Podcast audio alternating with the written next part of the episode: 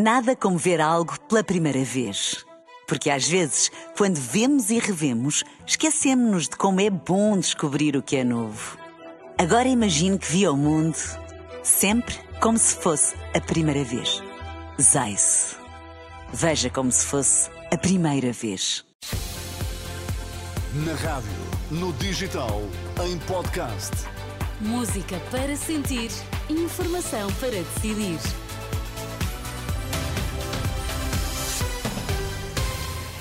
As notícias com José Pedro Frazão. Para já, vamos aos destaques. Presidente da República, um voto antecipado a explicar as suas opções aos jornalistas numa tarde em que os partidos à esquerda chamaram também antigos líderes para a campanha. Presidente da República lembra que sugeriu em 2022 que o dia de reflexão deveria ser repensado. Hoje, ao depositar o voto em urna em voto antecipado, fez um novo apelo à participação eleitoral dos portugueses. A reportagem de Alexandre Brantes Neves com o Presidente da República na cidade universitária em Lisboa. Boa tarde. Boa tarde, Zé Pedro. Não só sobre o voto eletrónico, mas também sobre o dia de reflexão e a possibilidade de o abolir. Marcelo relembrou que tem posições favoráveis em relação a esses temas, mas remeteu a discussão para a próxima legislatura. Durou pouco mais de cinco minutos este voto do Presidente da República, desde a entrada aqui na Faculdade de Letras até à saída. Já cá fora, Marcelo uh, reafirmou a confiança nos portugueses, disse que não estava preocupado com qualquer cenário de governabilidade, porque o povo português já tinha mostrado em alturas difíceis que tinha capacidade para tomar decisões e que desta vez isso não ia ser diferente e que por isso apelava mais uma vez a que todos fossem votar.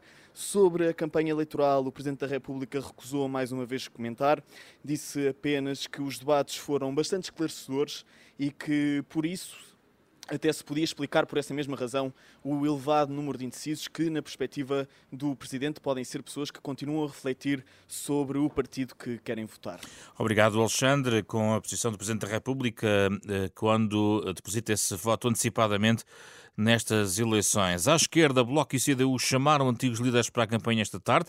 Catarina Martins vai acompanhar Mariana Mortágua em Lisboa, onde também o a CDU, o, neste caso com os antigos secretários-gerais do PCP, vão fazer companhia a Paulo Raimundo.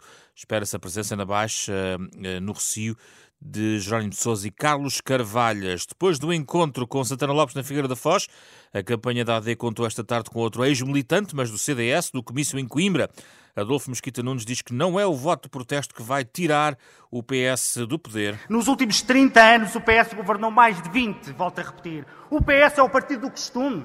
O PS é o partido do regime. Se queremos mudar o regime, se queremos acabar com o socialismo, a AD tem de ganhar, a AD tem mesmo de ficar em primeiro lugar e nenhum voto de protesto consegue garantir que nos vamos livrar do Partido Socialista e do regime socialista que nos tem governado e que já nos levou a umas quantas bancarrotas. Luís Montenegro voltou a falar na cultura e na aposta da AD, mais dinheiro no Orçamento do Estado e no ensino das artes. E é por isso que nós vamos dar à cultura uma importância diferente. Desde logo, desde logo, na valorização que o Orçamento do Estado tem de dar à cultura.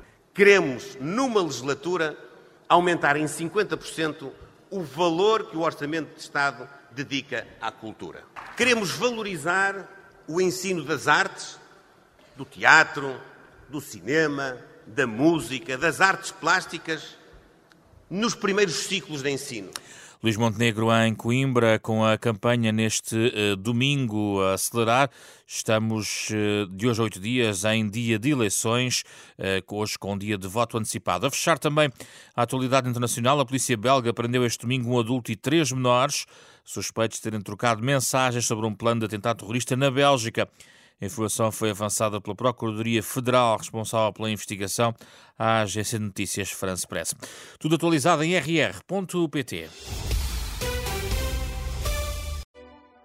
Nada como ver algo pela primeira vez.